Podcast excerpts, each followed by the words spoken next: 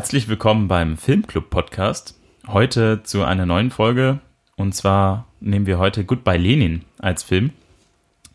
Äh, der Filmclub Podcast, das ist äh, der Podcast mit Jesse bei Letterbox Edgar Stoidi und Gösta bei Letterbox Golden Raspberry. Und äh, jetzt darf unser Gast mir, hallo. Hi. Ach so, äh, Moment, die Höflichkeit zwingt mich, dir noch ein Getränk anzubieten. Oh, Einziges okay. Getränk, was ich da habe für dich, ist ein Bier. Ja, das nehme ich. das ist gut, habe ich da. Merci. Kann ich auch ein Getränk haben? Moment. Ich, ich kann dir leider gerade keins so reichen. Du bist nicht in Armlänge, äh, Armweite, aber äh, ich stoße. Wir stoßen auf dich wir, an. Wir okay? stoßen auf dich an, warte. So. ja, äh, Mia, möchtest du uns den Film mal äh, zusammenfassen? Ja, gerne. Also, äh, im Prinzip handelt der Film von einer ostdeutschen Familie zur Zeit der Wende und eben aus der Sicht von Alexander Kerner. Und dessen Mutter ist kurz vor der Wende ins Koma gefallen und eben nach der Wende aufgewacht, aber muss noch sehr geschont werden. Ähm, so lässt sich dann der Sohn Alexander als auch seine Schwester so allerhand einfallen, die Mutter im Glauben zu lassen, sie befände sich noch in der DDR. Sprich, er füllt Westprodukte in Ostverpackungen, ähm, eben diese Spreewaldgurken zum Beispiel. Oder er stellt die Wohnung um und äh, dabei entstehen eben auch einige lustige, aber auch teilweise doch auch dramatische Situationen. Also ich würde sagen, wir sprechen deutlich von einer Tragikomödie. Ja, vielen Dank, Mia, für die äh, Einleitung. Jesse, wie siehst du denn den Charakter Alex äh, bei, bei Lenin? Also ich finde, ähm, ist natürlich total markant bei Alex, dass er die ganze Zeit eigentlich lügt, um seine Mutter zu schützen. Und später hat man den Eindruck, dass auch seine Mutter sagt dann auch, dass sie auch gelogen hat, um sich zu, ähm, um ihre Kinder zu schützen, wobei auch um sich selbst zu schützen, als sie dann gesteht, dass ähm, der Vater immer weiter Briefe geschrieben hat und gleichzeitig sozusagen parallel dazu deine Schwester Ariane und den Vater, ähm, ich glaube, der heißt Robert, Robert Kerner, der auch, ja. also sozusagen, be beide sind sozusagen in, auf dieser Schiene zu sagen, äh, nee, was soll der eigentlich der Quatsch? Also die können das irgendwie gar nicht verstehen. Also von daher muss man sagen, Alex ist ganz nah zu seiner Mutter und ähm, und versucht sozusagen, genauso wie die Mutter eigentlich, so eine DDR zu schaffen, die, ähm, die ihm vorschwebt. Und sagt auch einmal ganz klar, ich meine, er, er versucht sozusagen ja dann als, als Reaktion sozusagen eine, eine DDR zu schaffen äh, für seine Mutter, damit sie sich sagen nicht aufregt und nicht stirbt. Und da sagt er dann, die DDR, die ich für meine Mutter schuf, war die DDR, die ich eigentlich wollte. Und das ist eigentlich ein wunderschöner Satz, weil es eigentlich das total beschreibt, wie er dann eigentlich, man sieht ihn ja die ganze Zeit in diesem äh, Nebenzimmer, wie er, ähm, ja. wie er, wie er äh, diese, die Gläser abkocht und ab, umfüllt und so weiter. ja. Stimmt. Aber ich finde es also äh, spannend, was du sagst, weil ähm, ich habe im Film selber eigentlich nicht das Gefühl gehabt, dass äh, das seine DDR war. Also er ging ja eben auch demonstrieren, wobei ich nicht der Meinung bin, dass er da demonstrieren gegangen ist, sondern so wie er es eben auch gesagt hat, ist er spazieren gegangen. Also er hat das irgendwie alles ein bisschen beschönigt. Ähm, und dass er da auch ein bisschen im Kontrast steht zu seiner Mutter, die äh, sich ja total in diese DDR reingesteigert hat. Aber da gibt es diese eine Szene, die ich ganz schön finde von der Mutter, also generell, ich meine, also dieses ähm, Spazierengehen ist da eher so ein sprachliches äh, Konstrukt, um zu sagen, demonstrieren zu gehen. Weil ich meine, also ja. ähm, äh, man kann es einfach nicht offen aussprechen. Da gibt es diese Szene von der Mutter, wie die so einen Brief diktiert. Ich meine, die hatte diese Eigenschaft, dass die andauernd sozusagen versucht, die DDR zu verbessern und Briefe ja. schreibt an die Parteiführer um sozusagen einfach konstruktive Kritik zu äußern an der hässlichen und schlechtesten Kleidung äh, und versucht sozusagen die Fabriken zu verbessern und detektiert das immer der Nachbarin.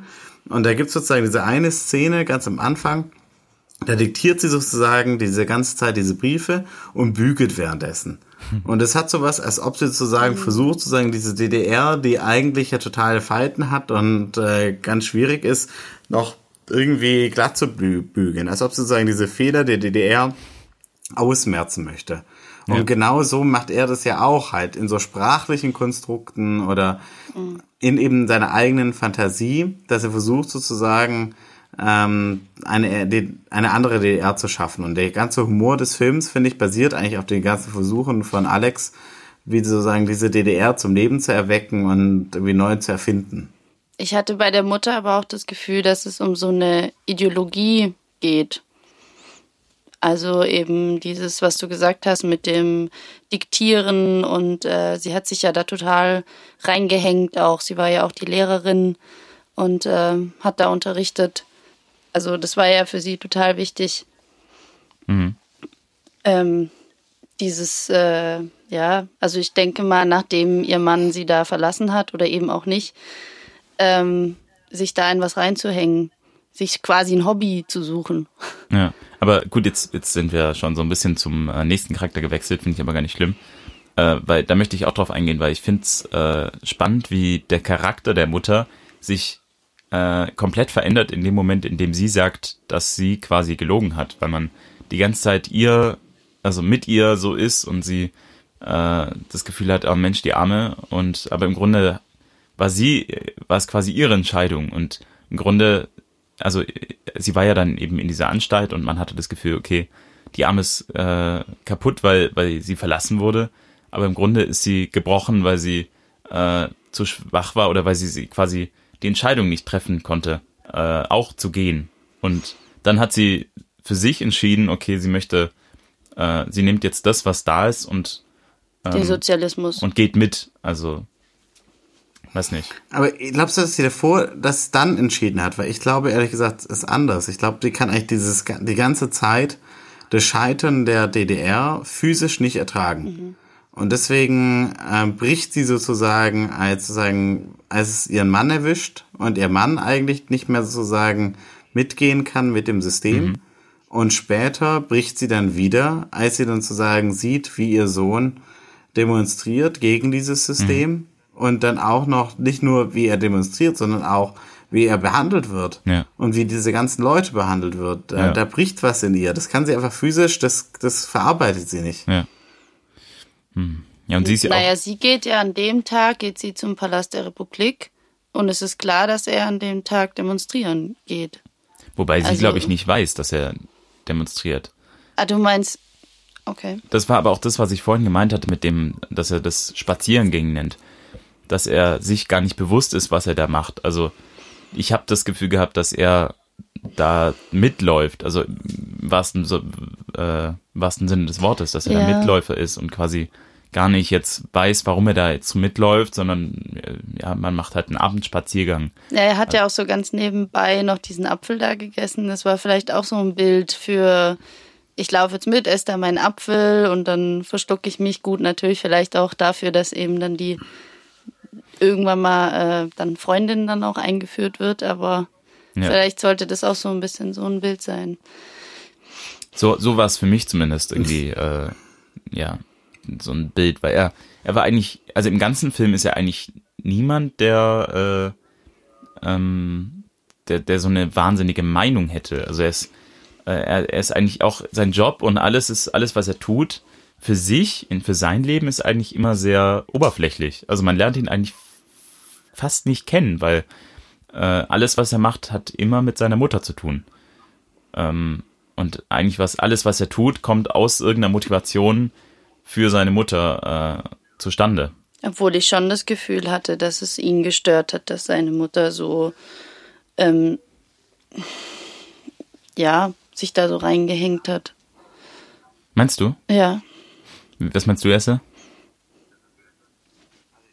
Also ich finde schon, dass, also ich glaube nicht, dass man sozusagen per Zufall demonstrieren Mhm. geht. Das ist, äh, ich glaube, äh, also er ist, er ist nicht so passiv, ich schätze ihn nicht so passiv ein, wie ihr das jetzt gerade tut.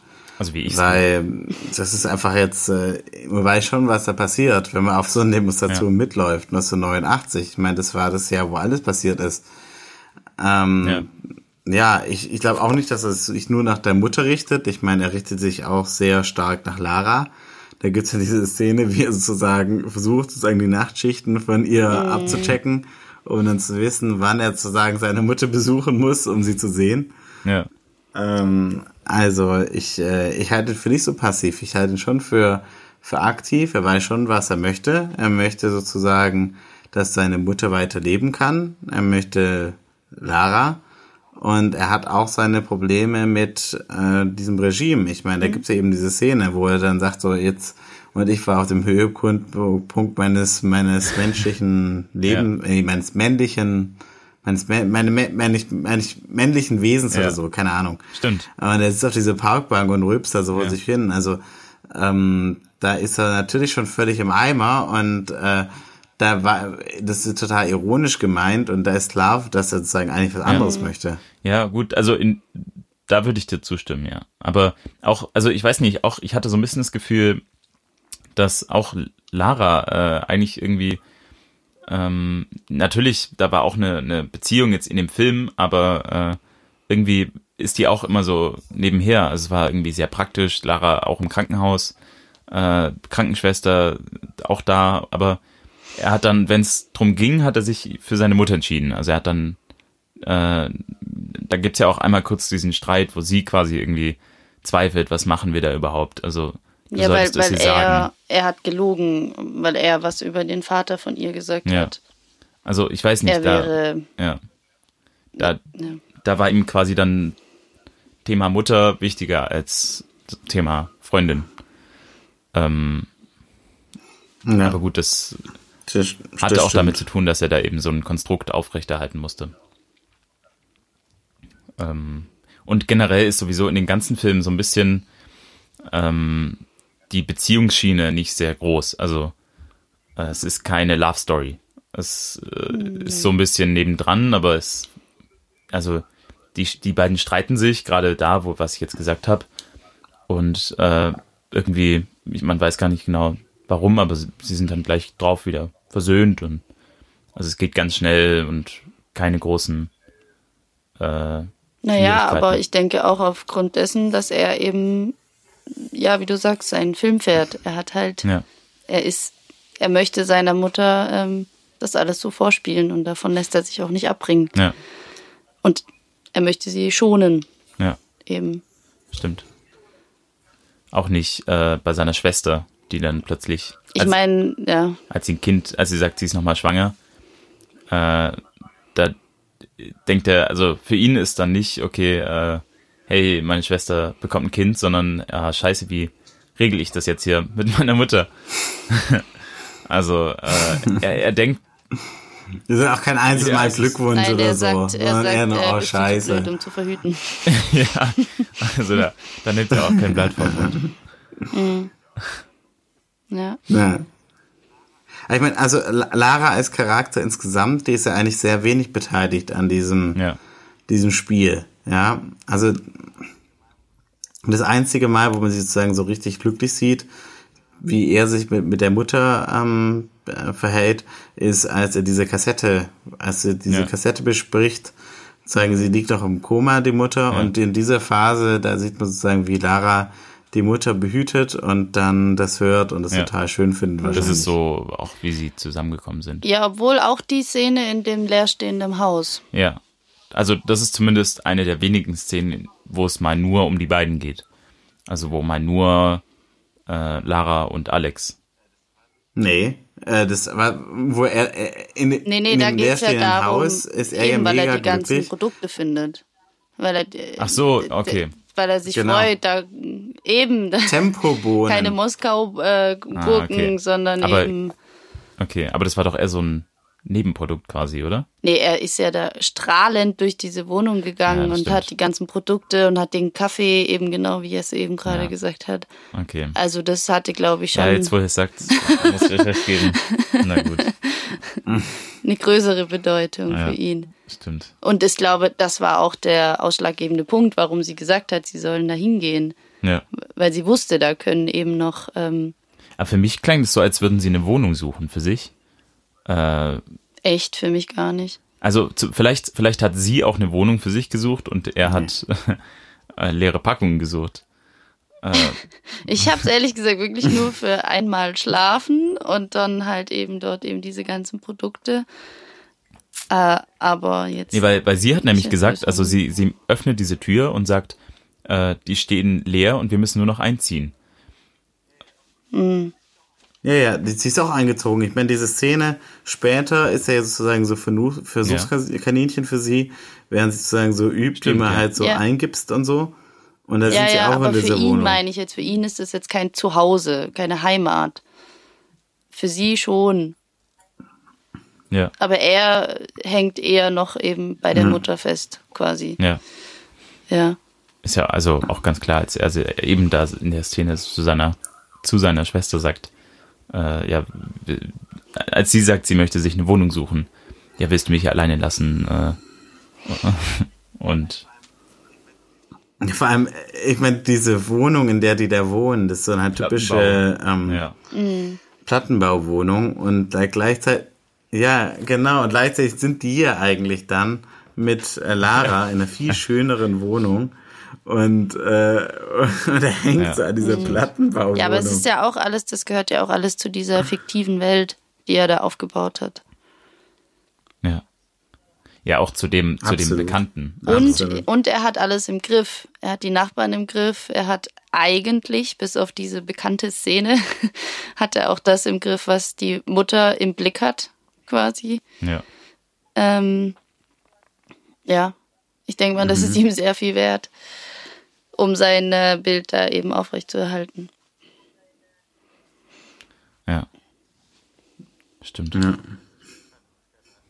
Was ich so schön fand, ich muss gerade dran erinnern, an diese Szene, wo die Schwester sagt, dass sie äh, umziehen möchte.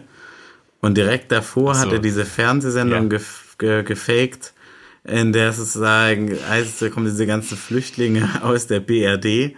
Und die Mutter Ja. sagt so, da sind wir gefordert. Dann können wir jetzt zwei Flüchtlinge. Und die, und die Schwester sagt so, Gott, das ist falsch mit dir so. Und dann nehmen wir ein paar Flüchtlinge aus der BRD Also ich auf. muss sagen, insgesamt, äh, das, äh, wie heißt das Magazin jetzt wieder? Äh, die Kamera. Die Kamera finde ich insgesamt sehr gut gemacht. Also ähm, die Ideen, das dann immer wieder umzusetzen, so dass es dann wieder passt, ist Ja. schon äh, Ich finde, auch auch mit dem mit dem mit dem Typ, der dann rauskommt und das Ganze eben abbrechen möchte, wie sie das dann eben inszenieren ja.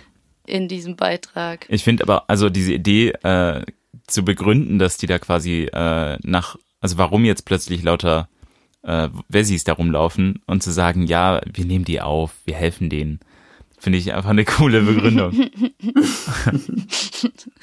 Total genial. Ja, und sie, Ja, sie glaubt auch, ja, natürlich, die Armen, die wollen, also die brauchen einfach, Ja, ich muss sagen, was?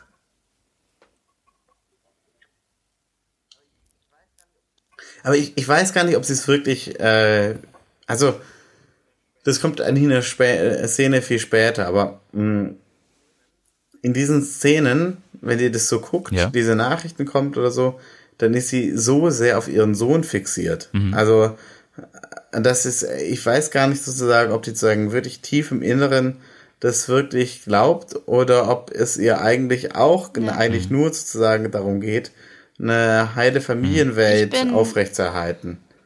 Also ich habe das Gefühl sozusagen, das ist eigentlich, was die Mutter und den Sohn nicht gleichermaßen antreibt. Also was in der DDR passiert, ist denen im Großen und Ganzen eigentlich Ja, ich bin in der egal. letzten Szene, wo sie dann das letzte Mal dieses Magazin angucken, bin ich auch fast davon ausgegangen, dass der Vater eventuell ihr etwas schon gesagt hat.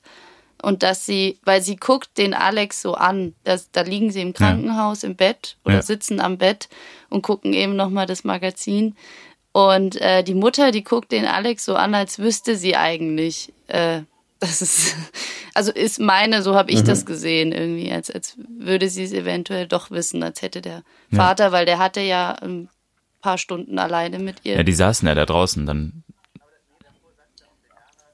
Aber nee, davor sagte auch die Lara schon. Die La Lara ist doch dann schon da, Ja. als sie, als er mit dem Vater kommt, ja. ist die Lara mit der Mutter im Zimmer und die Lara erklärt ihr sozusagen, sie ist auch ganz aufgebracht, die Mutter und so.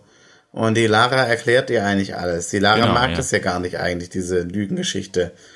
Und danach kommt es nie wieder. Von daher, wahrscheinlich wusste die Ja. Mutter eigentlich alles dann, ab da. Aber Witzig, weil ähm, im Grunde macht mit. ja dann der erst Alex für seine Mutter die, dieses Konstrukt, diese Lüge und äh, dann spielt sie wiederum mit, um ihn zu schonen, weil sie das Gefühl hat, äh, wenn sie ihm das jetzt sagt, dass sie Bescheid weiß, dann ist das wiederum für ihn.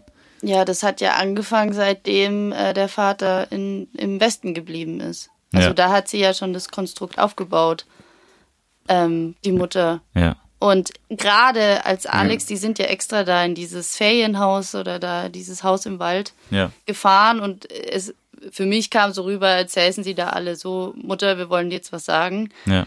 Äh, wurden aber unterbrochen, da die Mutter dann mit der Wahrheit rausgerückt hat. Eigentlich, also eigentlich, äh, da kommt jetzt die Tragödie raus, weil äh, hätten die einfach mal miteinander gesprochen, äh, dann hätten sie vielleicht auch die gegenseitige Meinung so ein bisschen rausbekommen und gewusst, dass die Mutter vielleicht jetzt auch nicht hundertprozentig davon überzeugt ist. Gut, aber ich denke mal, also die Politik und die politische Situation Natürlich, und alles ja. ist ja, wäre ja sonst nie so rausgekommen. Ja. Also die, der Regisseur, der musste ja auch irgendwas haben, woran Ja. er sich. Nee, es, aber tatsächlich ist auch so die, äh, vielleicht war das auch gar nicht so ein, einfach in der DDR äh, quasi so offen über die eigene Meinung zu sprechen, zu sagen, ja, ich bin, vielleicht möchten, also vielleicht wollte die Mutter ja quasi auch ihre Kinder damit schonen, äh, zu sagen, sie hatte überlegt zu fliehen, weil dann belastet sie ja ihre Kinder auch nur damit. Naja, sie war ja nicht umsonst in der Psychiatrie. Ja, Also. Eben. Ja. Sie, sie kann es ja dem Kind eigentlich auch nicht erzählen. Ich meine, die, Genau, die ja. Gefahr, dass die Kinder irgendwann mal sagen, ähm, was Sache ist Ja, und dass sie das hat sozusagen sie die ja Kinder gesagt, verliert, ist ja ja. sehr groß. Und auch die Gefahr, genau, und die Gefahr, dass sie die, Mhm. Die Flucht nicht schafft, ist auch sehr groß. Vor allem Ja. mit zwei Kindern. Ich meine, der ja Vater auch ist ohne Kinder in der, in geflohen. der Szene. Ja. Aber äh, dann, da finde ich es dann bemerkenswert, wie sehr sie sich dann quasi äh, trotzdem da reinsteigern kann in diese, äh, in, in dieses politische. Also wie sie, wie, In den Sozialismus. ja genau. Sie hat sich ja total in den Sozialismus geflüchtet, quasi. Also äh, finde ich, ja ja, Nee, sogar zu Ja, viel. eben. Ich meine, dieser Ja. Schuldirektor, der sagt ja dann irgendwann, also das kommt mir, also Ja. so viel Die Idealismus, mal das so war ja nicht mehr okay. Wurde ja dann später klar. also Ja, äh, und wie sie so eine ja. krasse Kehrtwendung erst drüber nachdenken, abzuhauen und dann äh, quasi voll zu sagen, ich gehe hier voll mit und äh, vielleicht auch, gut, ich mache das Beste draus. Also irgendwie so, okay, wenn ich mich engagiere, dann kann ich das auch so machen, wie ich das möchte. Dann wird's wenigstens gut.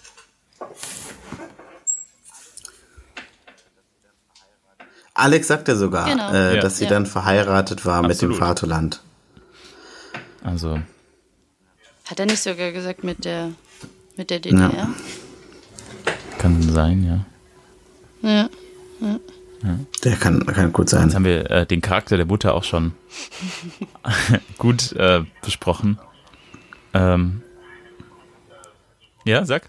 Ja, ne, also ich hatte noch ein paar Sachen. Also ich finde, also es gibt eine, eine Szene, ich meine, das ist die Schlüsselszene eigentlich im Film, in der sie sozusagen ja dann anfängt, sagen, diese Welt Ja. zu erkunden. Und die finde ich so wunderschön, weil sie ist sozusagen im Zimmer, ich meine, der Das Alex, der Baby. schläft. Ja. Und dann ist da noch die, ähm, die Paula, die Enkeltochter, und die läuft so ein bisschen rum. Und das ist eigentlich so schön, wie man dann so sieht, wie sie die, äh, die Oma sozusagen dann auch sozusagen anfängt wieder zu laufen, nachdem sie laufen eigentlich glaub, ein. Jahr oder so nicht mehr laufen konnte. Und dann, genau, und dann sozusagen zu Paula so sagt Mhm. so, Mensch, Paula, siehst du das? Also, als ob sozusagen, Ja. also die Rollen eigentlich völlig vertauscht sind. Das ist eine, eine wunderschöne Ja, Szene, die mir auf so vielen Gänsehaut, Ebenen irgendwie nahegegangen ist. Und dann auch, wie sie, ja, und dann auch, also nicht nur, dass sie dann draußen ist und sozusagen diese Welt ähm, erkundet, Ja. wie sozusagen eigentlich ein kleines Kind sozusagen diese Welt nochmal neu kennenlernen muss, sondern auch sitzt sie dann und dann ist diese Szene, die sozusagen dem Film auch den, den Namen gegeben hat, Ja. wie dann diese Lenin-Statue vorbeifliegt und sie so wie so grüßt oder eigentlich, ich meine, so von oben herab, Ja. das hat schon was, als würde die Lenin-Statue sie so segnen. Also sie ist ja total passiv und diese Lenin-Statue, die dreht sich da so rein, ist eigentlich Ja. total aktiv, also erst wie so eine Marionette oder so. Ja, das, sie, und sie sieht äh, ja dann das ist eine wunderschöne Szene. Und als würde sie das alles, also ja, sie sieht's ja alles zum ersten Mal. Also so dieses ähm, die Welt erkunden im Ja. Prinzip. Oder ich denke mal gleichzeitig auch ein Riesenschock. Ich weiß nicht, wie viel diese andere Schlüsselszene, wo sie dann eben dieses Coca-Cola-Banner draußen sieht, ähm, wie viel sie da schon eigentlich gecheckt hat. Ähm, ja, Wollen wir die, die, die äh, Szene kurz Äh, einspielen? Coca-Cola. ja. Ja.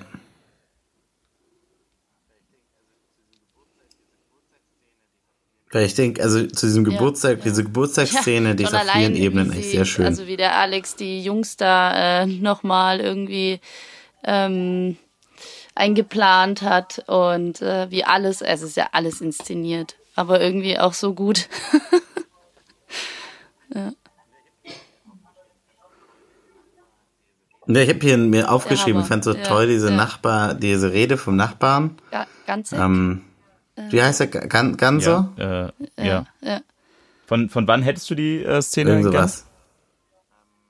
Und äh, ähm, Stunde 102 Sekunde 44. Und dann so 30 Sekunden oder so. Okay. Ja. Ja? Sie läuft. Ah, Okay. ja, spiel, spiel mal ab.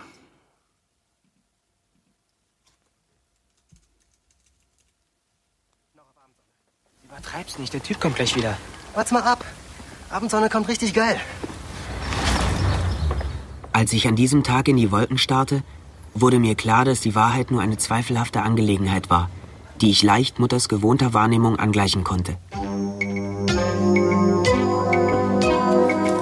Ich musste nur die Sprache der aktuellen Kamera studieren und Dennis Ehrgeiz als Filmregisseur anstacheln. Äh, ah, Moment, Jesse. Heute besuchte Günter Mittag, Sekretär Jesse? für Wirtschaft im Zentralkomitee Äh, der SED, Moment, das war irgendwie. Mhm. Äh, das, die Minute, die du gesagt hattest, war schon Ja. nach der Geburtstagsszene. Das war nämlich schon, dass sie. Ja, nee, das irgendwie. Das war das Coca-Cola. Auflösung von, also das, was du uns gerade gesagt hast, war die Auflösung. Das war praktisch das. Ja, der Fernsehbericht dann zu Coca-Cola. Ich höre dich nicht. Das ist auf äh, 102. Aber wir haben ja gerade von der Geburtstagsszene gesprochen. Das war wohl früher. Ja. Ja, die, das wäre das mit dem Singen. Genau.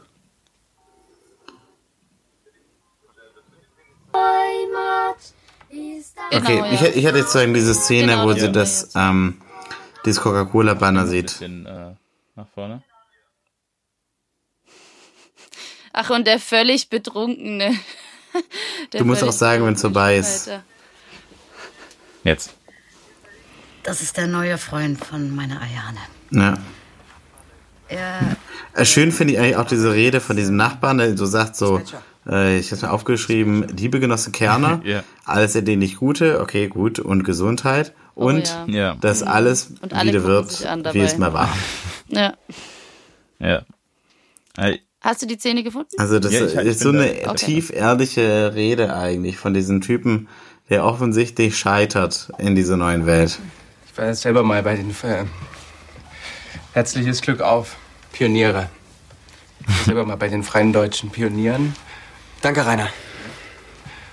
als Gruppen. Äh, ja, gerade Genau. sagt er, Spielst gerade versagt der jetzt ab? Freund von der Schwester früher. bei seiner Rede. Seid Danke, bereit, Rainer. seid bereit. Danke, Rainer. Genau. ja. Ich war auch mal so bei den Freien Deutschen Pionieren als Gruppen, äh, Gau, äh, Oh, Gruppenvorstand. Sich verändert. seid bereit, seid bereit. Paula hat ihre Zähne bekommen und einen neuen Papa. Und und ich. Ja. Wir können heute leider nicht rübergehen ins Café Moskau, um auf dich anzustoßen. Aber wir sind ja alle zusammen. Und das ist das Wichtigste. Wir haben es dir nicht immer leicht gemacht, aber du warst immer für uns da. Jetzt kommt gerade die Und jedenfalls mir fällt keine Coca-Cola-Flagge. Wie sie Familie langsam runterrollt. Und dafür wollte ich dir danken. Mama, du bist die beste Mutter auf der Welt. Alex. Und wir lieben dich alle. Alex. Was ist denn? Ein dickes, fettes Banner. Das ist. Ja, was soll denn das? Das ist. Ja, ich weiß ja auch nicht, was die Genossen da wieder. Also, Eine Fata Morgana. Das ist ja aus dem Westen. ja. Ja, ich weiß auch nicht. Herrlich. Eine Luftspiegelung. Eine Fata Morgana. Ja. Die aus dem Westen. Was die aus dem Westen wieder wollen. Naja. Ja. Aber äh, ich fand die Rede von Alex auch äh, also passend, äh, wie er sagt, ja, was hat sich verändert? Und dann äh, alles, was sich verändert hat, ist, dass das Kind Zähne bekommen hat und einen neuen Papa. Und dann sagt er noch, und bei mir? Ja, nix. ja, hat sich ja, also bei ihm, ja, gut, ja. Aber was ich also toll finde an dieser Coca-Cola-Szene, ich meine nicht nur, dass sozusagen alle versuchen, irgendwie panisch Ausreden zu finden. Ich meine, der Film fängt ja. Ja. an eigentlich mit dem 40. Geburtstag der DDR. Und da sieht man sozusagen, er ist jetzt sozusagen in diesem, in dem, ist es das gleiche Zimmer? Genau, er ist im Prinzip sozusagen in dem Zimmer, er versteckt sich sozusagen, weil es diese Militärparade gibt und versucht sozusagen so, er schläft mit Klamotten, versucht sozusagen mit dem Kissen auf dem Kopf, um sozusagen dieses, die Lautstärke von draußen nicht ertragen zu müssen. Ja. Ja. Und da siehst du halt überall diese roten kommunistischen Banner. Und das sozusagen, jetzt sind die ganzen kommunistischen Banner Banner. weg und jetzt wird sozusagen, sozusagen der, der, die Banner des Sozialismus, genau, werden einfach ersetzt mit den roten Bannern Ja. Ja, von das Coca-Cola. Also eine Ideologie ersetzt die andere. Der, die Idee dahinter, dieses Banner auch erstmal so ganz langsam aufrollen zu lassen. dass man auch erstmal gar nicht weiß, was drauf ist. Ja. Also ich dachte auch erst, okay, äh, was, was ist das für ein Banner? Aber, und dann ha- hat man das Coca-Cola-Logo erkannt. wie die Männer an diesem Banner hängen. Ja. Das stimmt, das Ja. ist eine coole Szene. Ja, und man, ich finde, man ist auch so gefesselt in der Szene, weil du weißt genau, die Mutter wird's jetzt gleich sehen Ja. und du denkst, oh nein, oh Gott. Und er, hat ja extra am Anfang noch, als er quasi sie in das Bett legt, da hat er noch so einen Blick aus dem Fenster gemacht, aus der ganz, ganz Perspektive. am Anfang, bevor sie überhaupt da eingezogen Genau, ist. in als sie das Bett Zimmer. aufbauen. Ja. Und da hat er sich quasi auf das Bett gesetzt und geguckt, was würde die Mutter alles sehen. Und hat extra nochmal gecheckt und dann hängen die genau da, dieses Banner hin. Ja. ja, einmal ist ja auch, kurz bevor sie aus dem Bett gestiegen ist, ist ein äh, Zeppelin vorbeigeflogen. Genau, ja. Wo, die, wo die Paula gesagt hat, guck mal da, und ist zum, zum, zum äh, Fenster gelaufen. ja, Und dann war das, der Zeppelin aber wieder weg. ja, stimmt. Also da war schon mal so ganz knapp davor, wo man dann gedacht hat, okay, wieder irgendwie Moment verpasst quasi. Aber dann steigt sie ja selbstständig auch ja. aus dem Diese- Bett und Als Sie geht ja dann aus dem Bett und sieht dann, äh, dann diesen Hubschrauber äh, auf sich zufliegen mit der Statue. sie sieht als allererstes sieht sie das Hakenkreuz im, Ja, gut, ja, das im, auch. im, im Fahrstuhl Ja. und dann sieht sie die ganze Werbungen, Ja. Plakate. Aber diese, diese Hubschrauber-Szene, äh, die hat der Regisseur äh, von äh, dem Film Deutsche Vita abgeguckt. Da fliegt auch ein, da fliegt aber ein Jesus äh, am Hubschrauber. Das, ja, ja, wir haben das auf dem Das, gleichen gelesen, aber Habe ich fand- auch irgendwo gelesen. äh, also ich habe das äh, oft gelesen, dass der Regisseur ähm, ganz oft so Szenen aus anderen Filmen mit eingebaut hat. Äh, was ich, also so- was ich ziemlich cool fand.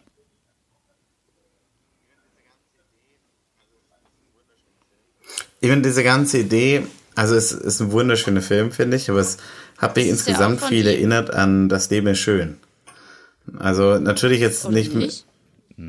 Das Leben ist schön ist auch von ihm. Warte. Nee, das Leben ist schön ist, glaube ich nicht, das ist viel älter. Das, Le das Leben ist schön ist äh, 60er Jahre oder so. Ich meine, also Er ist- er er, ist kann natürlich auch sehr alt, sein. Also ich will es ich nicht ausschließen, so aber er ich glaube, das ist nicht von ihm.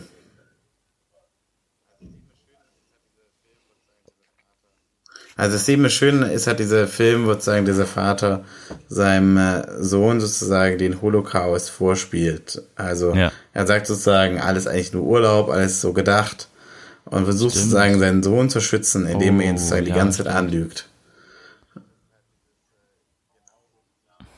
Und das ist halt dieses, äh, genauso versucht hier sozusagen der Sohn Ja. seine Mutter zu schützen, indem er die Mutter eigentlich andauernd anlügt. Einfach nur, um ihr Aus Diebe.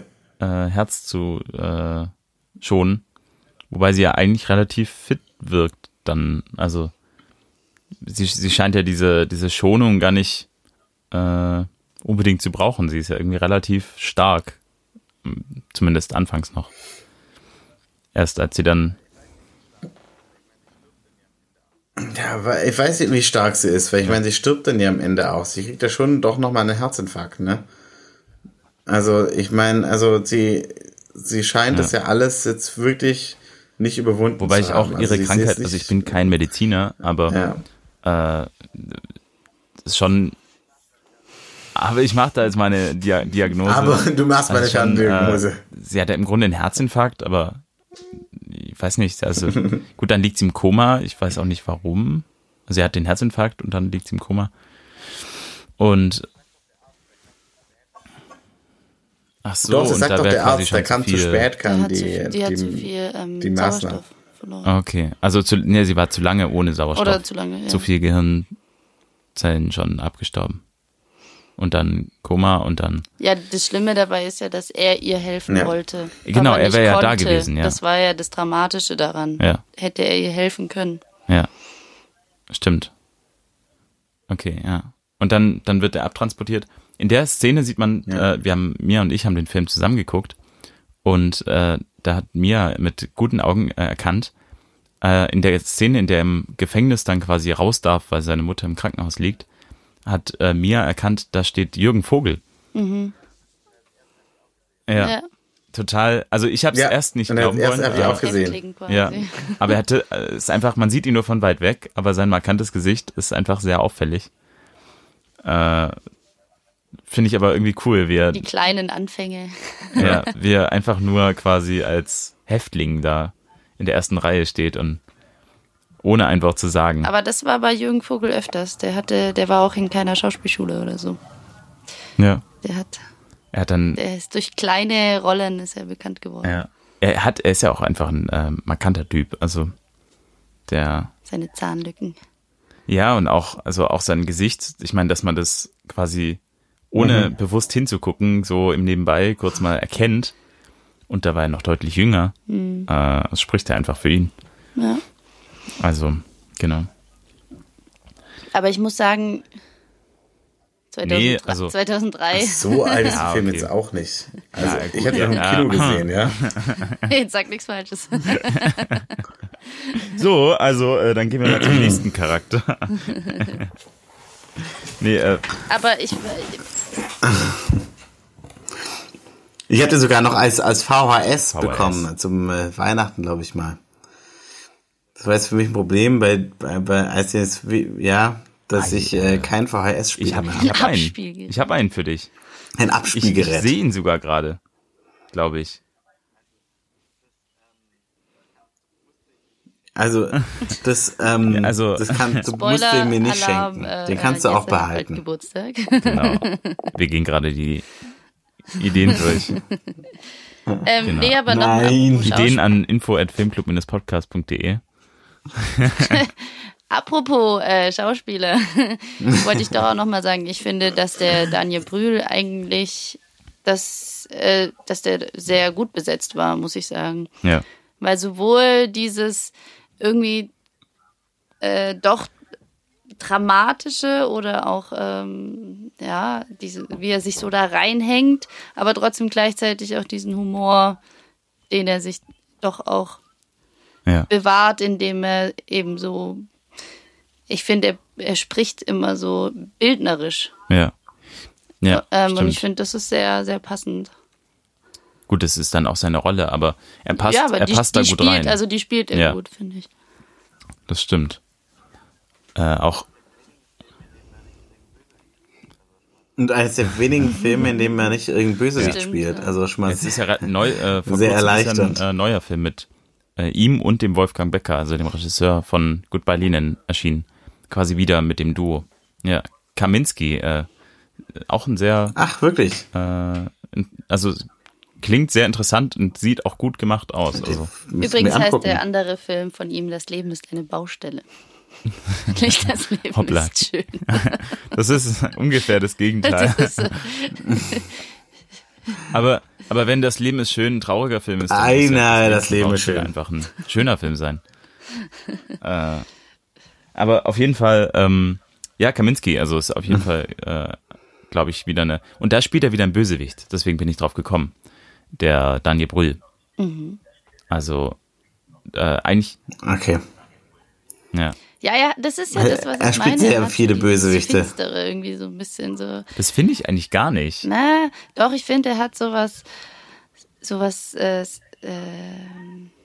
äh, ja, reserviertes. Ja, gut, das, ah ja, gut, aber das, das passt ja dann gleichzeitig, also zum einen jetzt zu einem Bösewicht vielleicht, aber das passt dann eben auch zu dieser Rolle des, äh, dann Alex in Goodbye Lenin, äh, Goodbye Lenin, weil er, weil er ja auch eben so, äh, so für sich ist, reserviert und äh, diese Geheimhaltung. Er äh, funktioniert. Ja, genau. Also, er funktioniert. Ja. Ähm, und aber ich finde schon, er öffnet sich schon auch. Also er ist jetzt nicht nur, also ist jetzt, Nein. ich würde jetzt ihn nicht als geschlossenen Typ Nee, nennen. nee. Aber auch wie er, ähm, also wie er da zum einen sehr romantisch an der Glasscheibe steht und der Lara äh, auf dem Balkon zuguckt oder Mhm. wie er sich an seine Mutter lehnt. Also er hat ist schon auch ein gefühlvoller Typ. Ähm, aber also ich finde ihn, äh, da pa passt auch gut rein, also als Schauspieler. Was meinst du, Jesse? Du willst was sagen?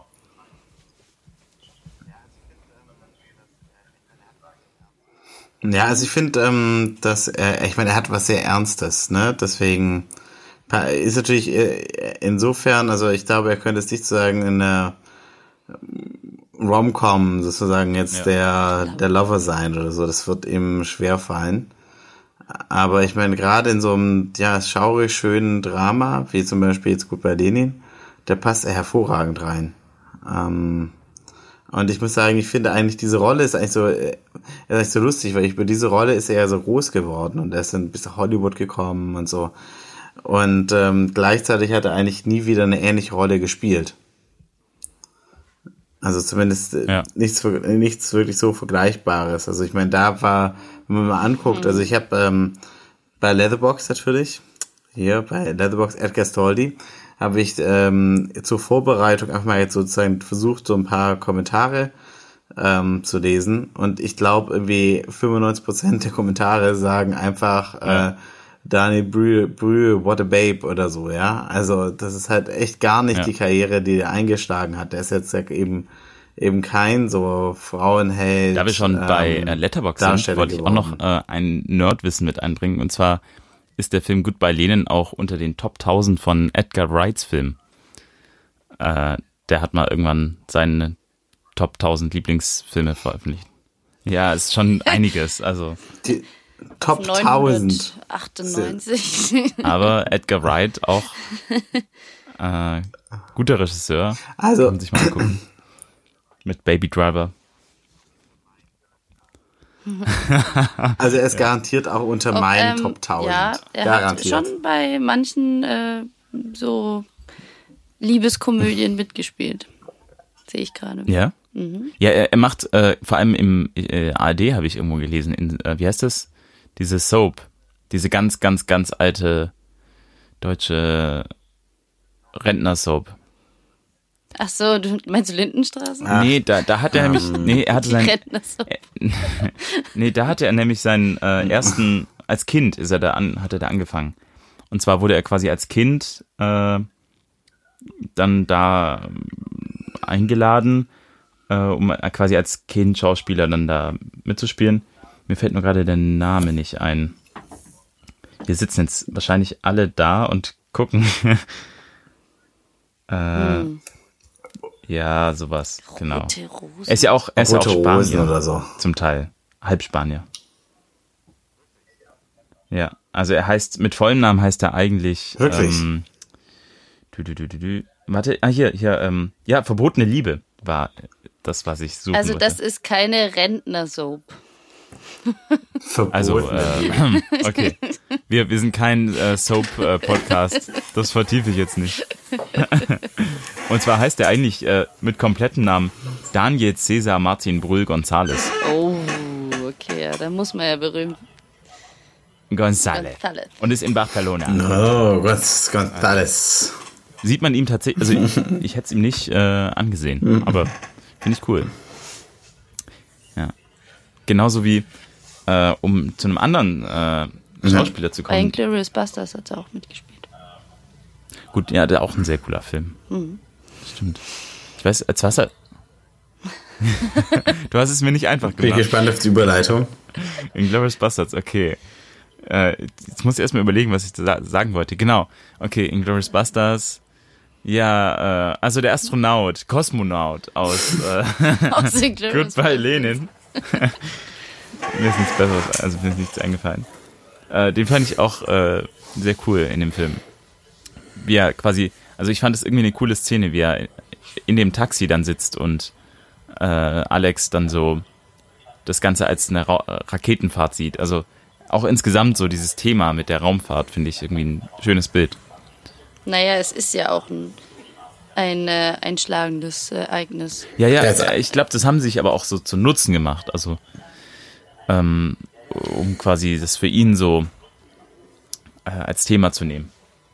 Ähm, die die Raumfra Raumfahrt und dieses, das, das hat eben auch für mich auch das mit dem, was wir am Anfang hatten, mit der Demonstration und das Spazieren und dass er für mich, ich habe das Gefühl, er, ihm ist es eigentlich alles wurscht, was da passiert, politisch. Ja, er ist da irgendwie, er möchte einfach nur irgendwie frei sein. Also so wie diese Rakete quasi ins All und äh, einfach mal von außen drauf gucken. Und äh, ich glaube ihm, ich weiß nicht, ich glaube ihm ist das irgendwie alles egal. Ob das jetzt DDR oder Aber wenn man zu einer Demonstration geht, da muss ich erst schon recht geben. Dann ist einem doch. Dann, er hat sich ja da angeschlossen. Ja, keine Ahnung. Also ich, ich glaube, das ist, äh, äh, ich sehe es anders. Einmal muss ich sagen, also klar, natürlich dieses ganze Sigmund Jähn ist Ja. natürlich ein total wichtiges Motiv für den ganzen Film. Ja. Und man sieht ihn ja auch am Anfang des Films mit seiner Schwester Fernsehen. Und es ist der 26. August 1978. Äh, und sie sehen äh, Sigmund Jähn Ja. und der wird dann, ist halt der erste, Sigmund Jähn war der erste Deutsche im Ja. Weltraum. Ja. Und das Wichtige daran ist halt, der kommt aus der DDR, ja. Und das war halt echt so der, der große Erfolg für, für die DDR. Und in dem Moment hat halt er seinen Vater verloren. Und deswegen ist ab dem Punkt eigentlich so äh, Sigmund Jähn ähm, die wichtigste Be Bezugsperson ja und das, so ein Vorbild, so ein DDR-Vorbild für ihn, ja. Da sitzt. Ja, und er steht auch ganz symbolisch, deswegen Taxifahrer steht er für diese ganzen Ja. Errungenschaften Stimmt, dann auch der er DDR, die dann plötzlich halt nichts mehr wert sind. äh, Jan, dem Taxifahrer, Jan, dann zu seinem Vater fährt. Das ist ja auch quasi, äh, und dann auch dem Taxifahrer sagt, warte mal hier. Und der dann auch da ist, wenn er wieder zurückkommt. Im Gegensatz zu dem Vater, der dann weg war. Also, Im Gegensatz zu seinem ist ein Vater. weit hergeholtes Bild, aber Genau. Also es ist so ein Prinz- Nein, das ist- das habe ich gar nicht. Ich glaube, das ist einfach so ein Motiv, das immer wieder kommt. Ich meine, auch als sozusagen seine Mutter im Koma liegt, dann sagt er sozusagen, ähm, während ihres Schlafes, dann dreht sie wie so einen äh, Satellit um unseren kleinen Planeten, aber nicht nur um den Planeten, sondern auch um unser kleines Land. Also sozusagen, sie hat, er hat andauernd diese, diese Vergleiche und auch als irgendwann mal ein Ja. Problem hat und dann irgendwie so eine Satellitenschlüsse äh, anbringen möchte, da ist dann auch wieder so, oh Houston, wir haben Probleme oder so. Also er ist völlig gefangen und verliebt in dieser, dieser Welt, in diesen, dieser Traumwelt von einer, also, ja, von der DDR, sagen die, die unerreich, äh, scheinbar Unerreichbares Ja, äh, schaffen kann. ist ja auch äh, kein Zufall, dass er da bei dieser ähm, äh, Satellitenschüsselfirma arbeitet. Denke ich. Weil es ja auch irgendwie. Ja, ich meine, das, das kommt dann so, aber das passt Ja. natürlich perfekt ins Bild. So, äh, Stimmt.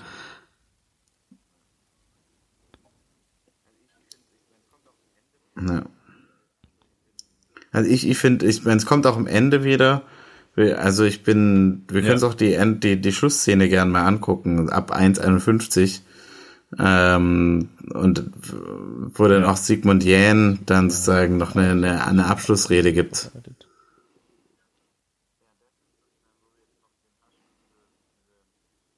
Währenddessen, so, ich meine, wo wir jetzt noch den hatten, diese, diese, dass er arbeitet für die Satellitenfirma, ähm, Firma, da hat er eben seinen Freund, ja, dieser Dennis, sein Sparringspartner, der dann auch diese, ähm, mit dem er diese Nachrichten aufnimmt. Und da gibt's was Irres, da gibt's, Ja. der trägt irgendwann mal im Film so ein äh, Matrix-T-Shirt. Und ich meine, Matrix Ja, war ja noch gar viel nicht später. ähm, draußen. Das ist ja erst aus von 1999. Äh, und 1989 gab's Matrix noch gar nicht. Aber Ja. Da gibt's eine gel gelöschte Szene in dem Film, wo der sozusagen noch weiter darüber erzählt, über den Film, den er sich mal vorstellt. Und das finde ich halt einfach so geil.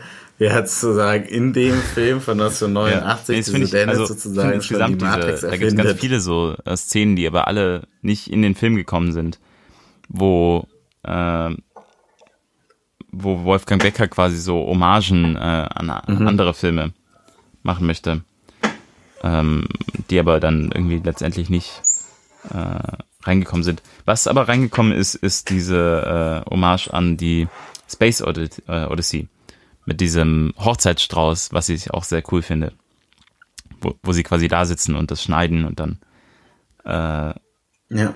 fragt er, ob er das quasi erkennt, die Szene, und er kennt es aber nicht. Der Film ist aber tatsächlich äh, zu der Zeit schon bekannt gewesen. Also äh, den kannte man. Aber äh, auch ich, das wäre eine gute Idee. Ja, ich müsste also bei einem Filmclub darf gerne besprechen. jemand äh, Space Odyssey äh, vorschlagen. Äh, ja. Oder Ody- Odyssey im, Wel äh, im Weltraum. Äh, dann genau. Dann besprechen wir den. Wir werden uns nicht wehren. Oh ja. Da können wir die, die. Knochenszene noch mal Gleichzeitig angucken. ist die, äh, das habe ich, haben wir aus derselben Quelle, äh, ist Ja. die Truman Show natürlich auch ein ähm, guter, also ist ja ähnlich aufgebaut. Auch quasi ein Mensch, der äh, in so einer Welt aufwächst, die für ihn gebaut ist. Und so geht's ja der Mutter auch. Ähm, also, dass sie quasi in so einem Mikrokosmos ist, der nur für sie besteht. Ähm, und darum geht's ja auch in der Truman Show. Ich weiß nicht, ob du den Film gesehen hast.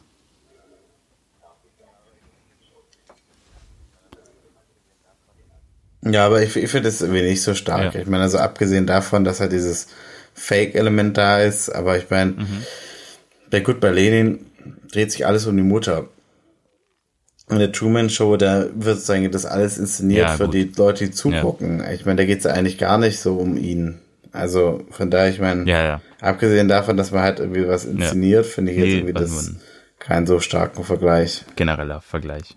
Hast du die Rede? Ja, ich habe die Rede. Äh, ich starte sie mal. Ja.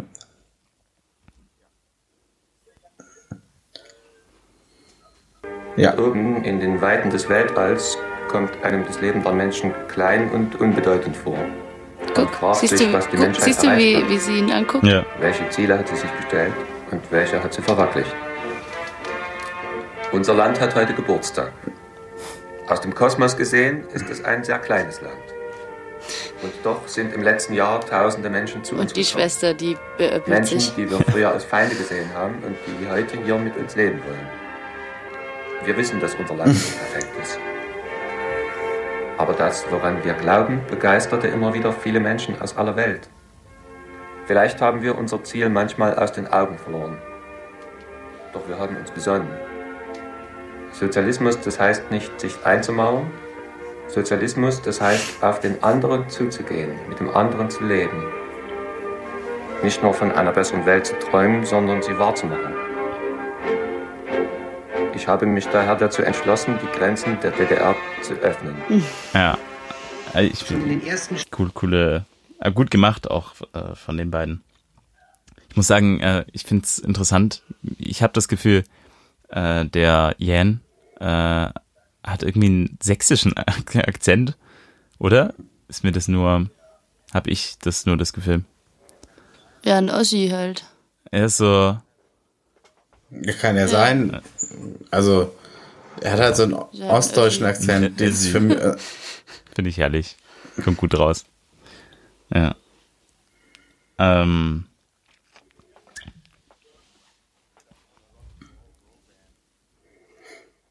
Mit seiner könnte auch eine Rock'n'Roll-Band Ja, spielen mit stimmt. seiner Tolle da, ne? nee, äh, aber gut, äh, gut gerettet quasi. Also der, Er rettet sich ja immer ultra gut. ah ja, Also das, was denen da einfällt, äh, was Wie- sie da in der aktuellen Kamera dann bringen, ja. also wie er quasi dann das irgendwie, dass er, dass er nicht viel früher auf die Idee gekommen ist, das irgendwie die, die Grenzen quasi zu öffnen. Also warum, warum hat er das nicht schon früher gemacht? naja, er ist ja in eine Notsituation gekommen. Jetzt musste er ja. Ja, klar, aber ich meine, er, hätte es ja davor auch schon machen müssen, also machen können. Dann hätte er den, diese, Was wiederum dafür spricht, dass er vielleicht auch diese Welt äh, sich auch erhalten wollte. also du meinst, er hat sie nicht nur für, Für, sie. sie. sondern das, und ich meine, das kennen wir ja alle, wenn man sich in was verstrickt und dann, äh, ja, dann kommt man da nicht mehr raus und dann kommen die Spreewaldgurken und dann ähm, kommt das nächste, wo man sich irgendwie retten muss. Also äh, Ja, aber das wäre ja gerade eben noch ein Grund, äh, quasi die, äh, die, das mit der Verheimlichung aufzuhören und quasi äh, irgendeinen Grund zu, also wieder die, die zu, zurück zur Realität zu kommen. vielleicht hat sie mir auch Spaß gemacht. das kann sein.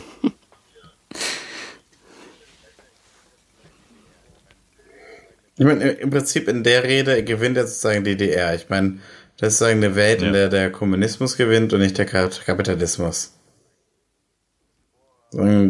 Es gibt nur noch sagen diese sagen dieses Vor, ich meine, das äh, entspricht ja auch der Realität, aber dieses barmherzige, wir müssen da jetzt reagieren, Ja. sozusagen, das ist äh, einfach ein Gebot. Ähm, das ist einfach wichtiger als sagen dieses ähm, Ellbogenprinzip.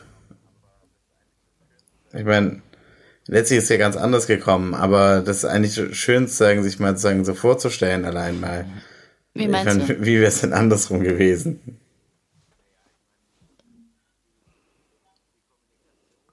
Naja, ich meine, dieses, äh, die Kommunikation, ja, die, dass er da sagen, so sagen, Mensch, also, ähm, da sagt Mensch, also ich war da draußen im Weltall, von da oben sieht man alles ganz anders, die Menschen sind so, so klein und alles eigentlich hier so unbedeutend und von daher können wir uns sagen, zu diesem großen Schritt entscheiden, ja, weil es ja eigentlich kein so großer Schritt ist.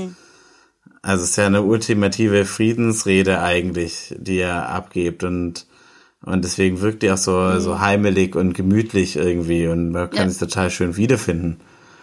Und da drinnen ist, es steckt ja eben halt, dass dann sozusagen Sigmund Jähn sozusagen sagt, äh, okay, ähm, wir, wir können sozusagen uns dem Klassenfeind öffnen, alles okay.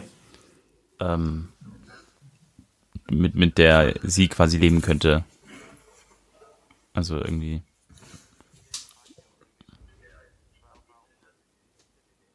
Ja, man fragt sich auch irgendwie, Ja. Warum schon konnte die gefragt, echte ja. DDR sowas nicht finden? Ja. Sich also aus, Also weißt er du, hat es quasi irgendwie selber versucht.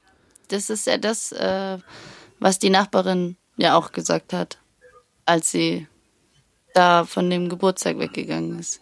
Ja. Dass sie gesagt hat, sie findet es immer so schön, bei der Mutter zu sein. Weil Ja. da ist eben alles so.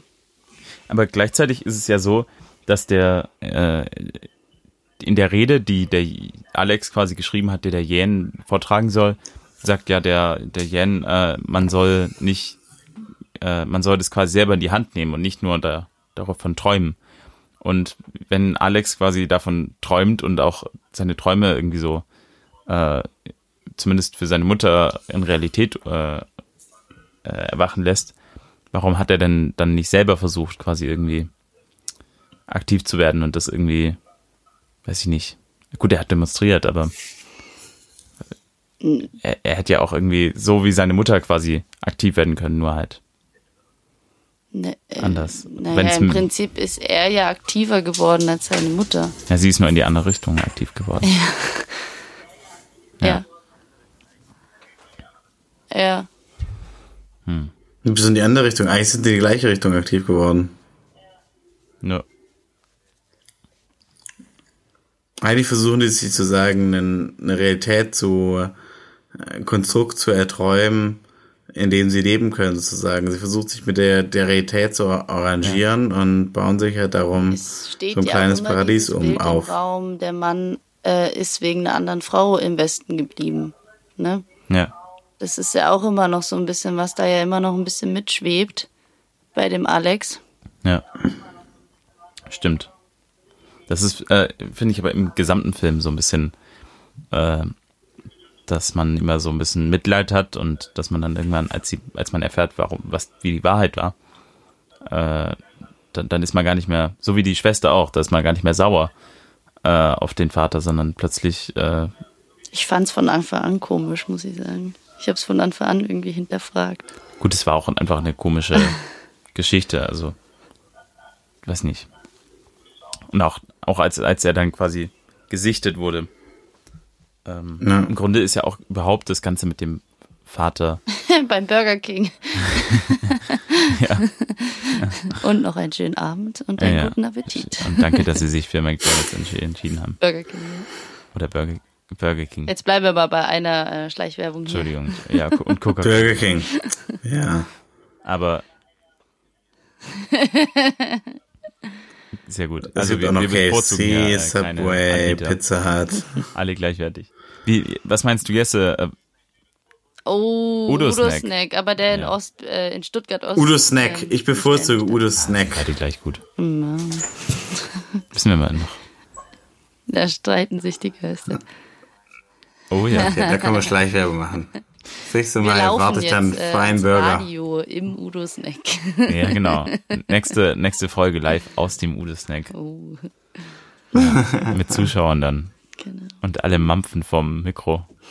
äh, Jesse, was meinst du, warum äh, der Vater noch irgendwie, also weil im Grunde der Vater hat ja keine wahnsinnig wichtige Rolle gespielt, das am Ende noch. Aber was war der Grund, dass er quasi noch kam, also dass er dann noch wieder, wieder zurückkam?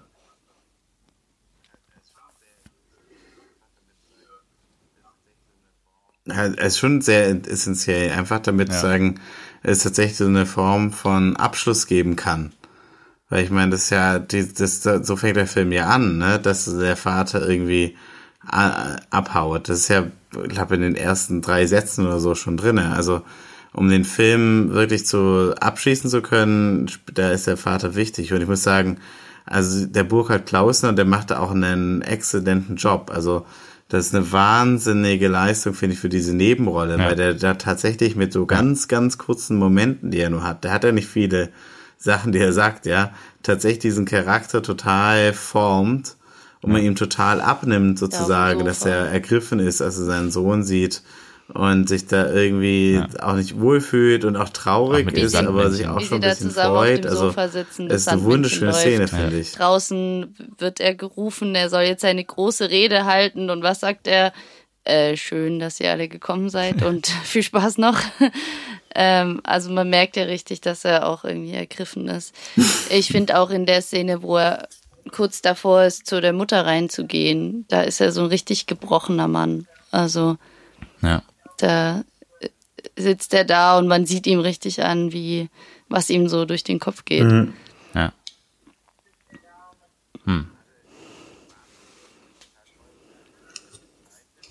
Ja, also ich wahnsinnig, ich finde es total toll. Man merkt so richtig, er ist gezeichnet. Auf der anderen Seite muss man sehen, auch so ihm persönlich ist zumindest so materiell natürlich viel besser ergangen, damit dass er in den Westen gegangen ist. Und er muss jetzt irgendwie mit seiner, Bi seiner Biografie sich abfinden. Und ich finde es auch einen total wichtigen Charakter eben, weil es ja so viele Leute gab, die tatsächlich in den Westen geflohen sind. Und Weil das halt immer so auch eine, eine essentielle Frage ist, weil man sich ja tatsächlich von Großteil seiner Familie mehr oder weniger für immer verabschieden musste. Die Briefe Das kann man in, sich ja- in der Küche. Ja. Ja, aber er hatte nie eine Möglichkeit zurückzugehen, weißt du? Also Aber er hat jetzt versucht. drei Jahre, wenn er, Er hat den- er zurückgegangen wäre, dann wäre er festgenommen worden, wäre im. Knast gelandet und Das wäre wusste, wahrscheinlich gefoltert wussten die worden. ja gar nichts. Den, die Briefe hat ja die Mutter versteckt. Nee, nee, aber hätte- natürlich nicht. Nee, nee, das nicht. Aber er hätte sich einfach zurückgehen können. Das wäre nicht möglich Auch hart gewesen. irgendwie. Kannst. Ja. Das ist unheimlich Das ist ja hart. das, und das, der- das ist eine Realität, die ganz auch so viele Leute so diese- ergriffen hat. Diese Situation damals und äh, ja, dass man einfach auch so ein bisschen so einen Einblick kriegt, ähm, wie das war. Hm.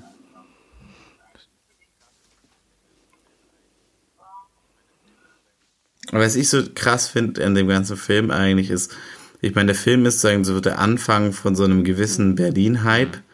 Das ist jetzt so ungefähr 15 Jahre her oder so, nicht so ein bisschen länger sogar. Und das ist so eine, das ist so dieses Berlin der, der alten DDR. Und ich meine, wenn man heute, ich bin jetzt äh, zufällig in der Zeit immer wieder in Berlin gewesen, dann ist es ja wieder schon fast wie so. Kult, so auch diese Art und Weise, sich so anzuziehen mit diesen großen Brillen und so. Und das sozusagen, der Film re rekonstruiert sozusagen dieses Berlin der alten DDR, so, so dreckige, äh, diese hässliche Architektur, Alexanderplatz und Trabis und diese scheiß Ah ja, als er das Geld weißt du, die sich so irgendwie so voll aufplustern und so. Ja. Zwei Tage drüber. Zwei Tage drüber. Was ich, was ich auch voll gut finde, die Szene, Ja. diese, dieser absolute Konsumhype Genau. auf einmal. Alle wollen, da, kurz davor, wo sie dann alle ihr Geld umtauschen und boah, so richtig wie die Geier eigentlich alle dastehen und äh, Ja. ja, was ja auch ein Bild ist. Überall Werbung, überall Konsum. Ähm, Das, ja. das, ja.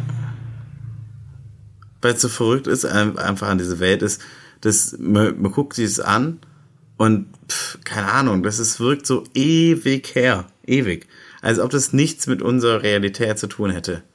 Dabei ist, ich meine, der Film Ja. ist näher am Fall der Mauer gewesen damals, als wir Mhm. heute. Und als das alles passiert ist, da war, also Ja. ich war da schon geboren, ja. Also 89. das ist echt, also, und ich bin natürlich noch sehr jung. Ja. Äh, Nein, aber ich, es ist so verrückt, Ja. weil es eigentlich, wenn man, wenn man ehrlich ist, dann ist es alles echt gerade Ja, erst obwohl, um die wenn man Ecke, jetzt ne? heute so, Und es wirkt äh, so ewig her. in den Osten fährt, sag ich mal, in ehemaligen, dann finde ich, gibt schon auch noch, äh, sieht man das schon auch noch. Ja. Na, es ist äh, präsent, auf jeden Fall, Ja. finde ich. Also auch durch dadurch, wie das, was du gesagt hast, Jesse, dass eben äh, immer noch irgendwie oder wieder auflebt. Also äh, auch eben im Kleidungsstil und ja.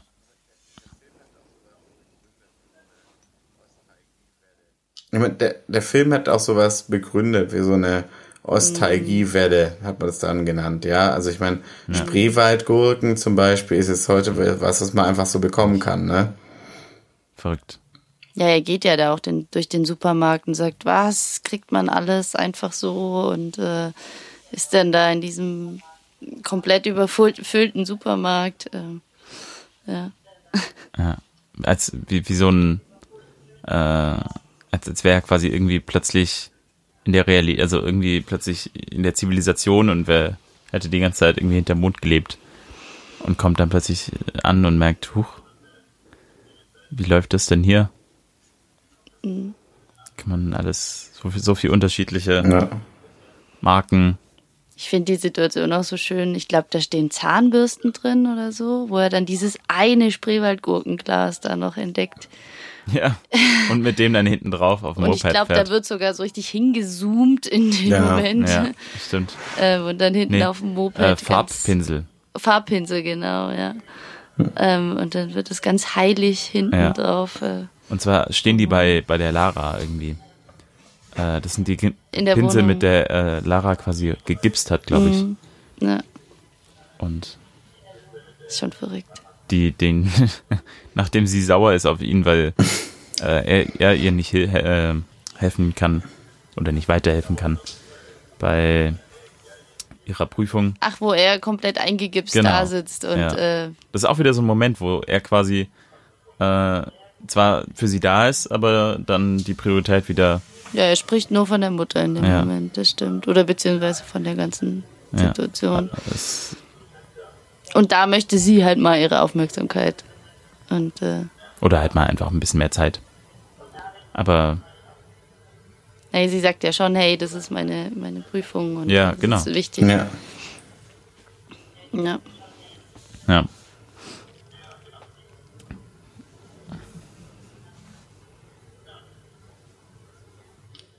Also ich, ich muss sagen, ich habe jetzt gerade mal dran denken müssen an, was du gesagt hattest, dass es der Truman Show ähnelt und wollte dann nochmal widersprechen, weil ich meine, was einfach das so, ähm, was einfach auszeichnet, dieses Leben in der DDR, Ja. ganz stark, ist einfach dieser Rückzug äh, ins Private. Also diese, deswegen auch diese Datschenkultur und auch natürlich irgendwie diese FKK-Kultur, so alles, was sozusagen so ganz klein im Familienkreis irgendwie erleben kann. Weil im öffentlichen Raum, weil du jetzt, wenn du in eine Kneipe gehst oder so, da ist natürlich immer so irgendwie die Angst äh, noch viel da, dass man halt so, Ja. dass man halt sich nicht ganz frei bewegen kann. Ja. Und deswegen findet ganz viel Ja. statt eben in diesen fa- familiären in den Räumen. eigenen vier Wänden. in diesen Also alles, Plattenbauten. äh,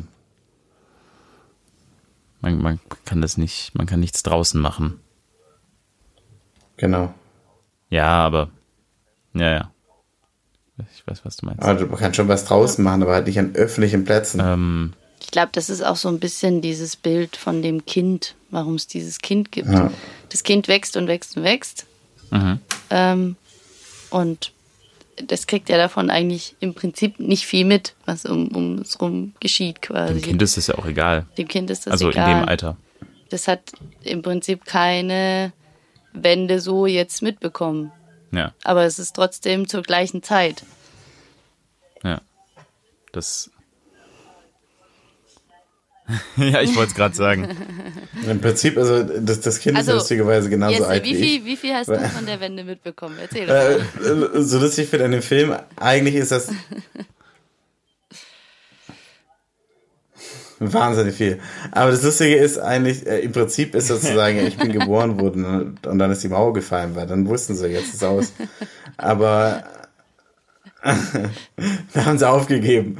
dann kann- können wir auch gleich die Grenze öffnen. Aber im Prinzip, was so lustig ist an diesem Kind in dem Film, ist, Mhm. dass sich ja eigentlich nie jemand ernsthaft für das Kind interessiert. Das ist ja eigentlich immer eher irgendwie so da. Aber ich meine, diese Szenen von der Sie gibt Schwester, ihm das Kind. da ist ja einmal die erste. Szene, wo sozusagen, sozusagen Das Kind. hey, da ist ein Ja. Date für dich.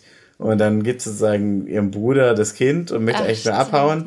Dann gibt es später so, wie sie ihren Freund kennenlernt, diese Bauchtanzszene und so. Und später, wenn dann äh, die Mutter sozusagen dann gehen lernt in dieser wunderschönen Szene, dann ist ja im Prinzip Ja. eigentlich auch nur Und- sozusagen und das die eine Mutter Mal- jetzt rauszugehen. Das, das eine Mal, das Kind als ist er eigentlich sagt, selten äh, im, ja, was hat sich Zentrum. geändert? Wir Das sind Kind da eigentlich sozusagen alle traumatisiert.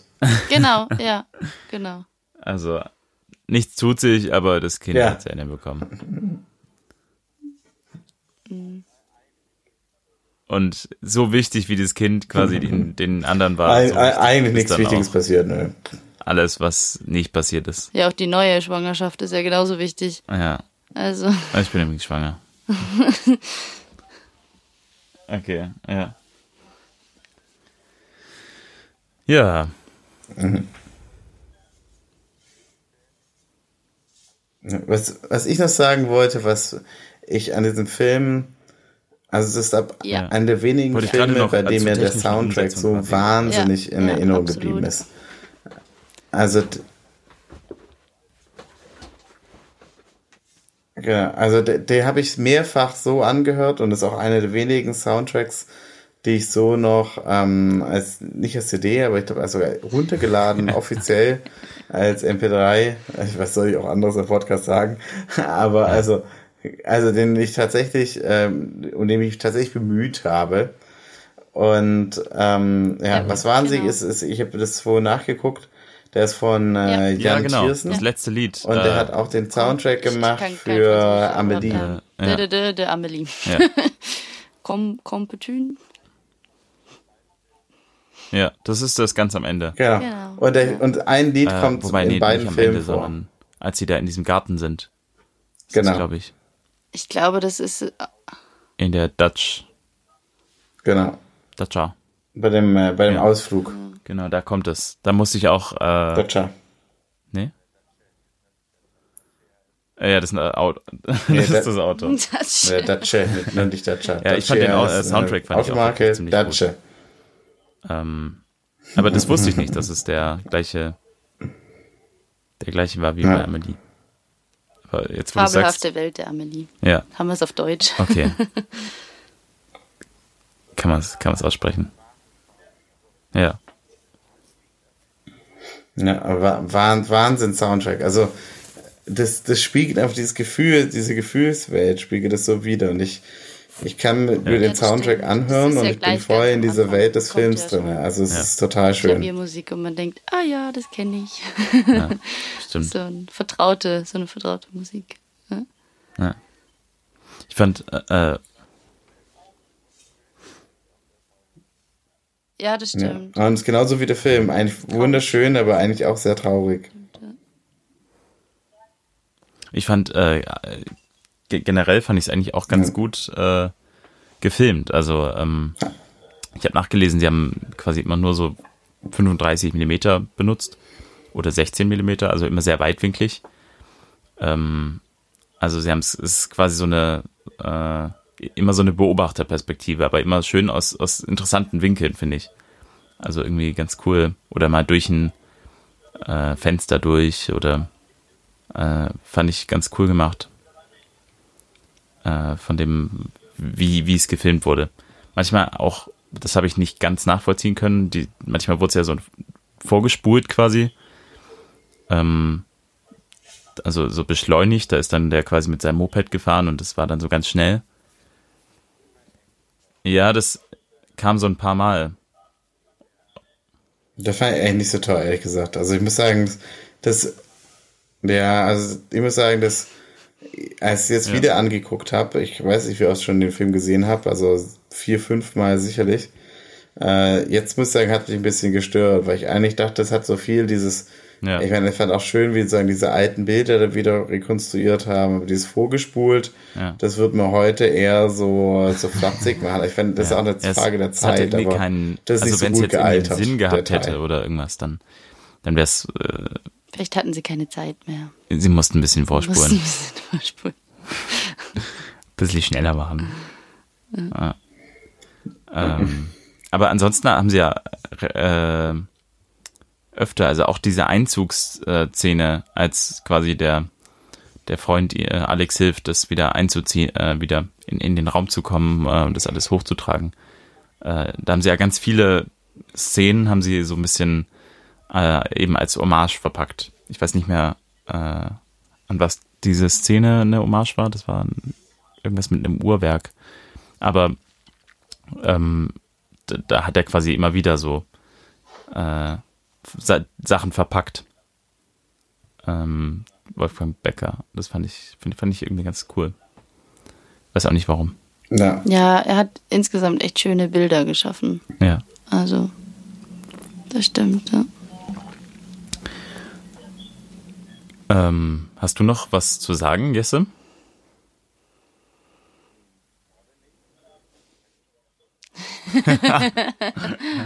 Hm, Das gerade nicht. Ich für mich, also ich kann immer gern was sagen, aber